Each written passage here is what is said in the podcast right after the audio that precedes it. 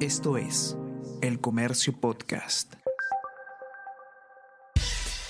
Buenos días, soy Gladys Pereira, periodista del Comercio, y estas son las noticias más importantes de hoy, martes 7 de junio presidente Castillo busca que investigación de la Fiscalía se anule. La defensa del presidente Pedro Castillo presentó ante el Poder Judicial una tutela de derechos para que se anule la investigación que le sigue a la Fiscalía por un presunto caso de corrupción. También intenta dejar sin efecto el interrogatorio del próximo lunes 13. La Fiscalía le abrió pesquisa por presuntos delitos de organización criminal, tráfico de influencias y colusión. En cita deberá responder por nexos con mafia en el MTC. Comisión debate hoy norma que atenta contra la. La Comisión de Educación del Congreso debate hoy si aprueba por insistencia el proyecto para incorporar en el Consejo Directivo de la SUNEDU a representantes de universidades que luego serán supervisadas.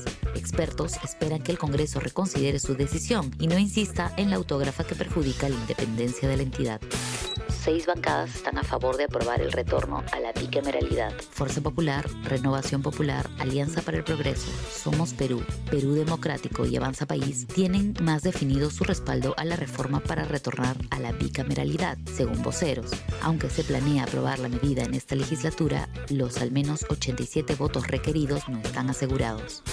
Boris Johnson supera moción de censura y sigue como primer ministro. El primer ministro de Reino Unido, Boris Johnson, sobrevivió a una moción de censura por el escándalo de las fiestas celebradas en Downing Street durante los confinamientos por el coronavirus. Líder queda golpeado tras proceso que impulsó el Partido Conservador.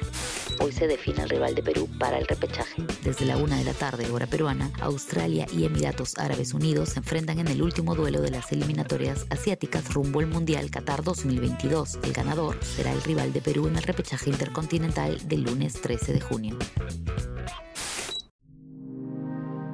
El Comercio Podcast.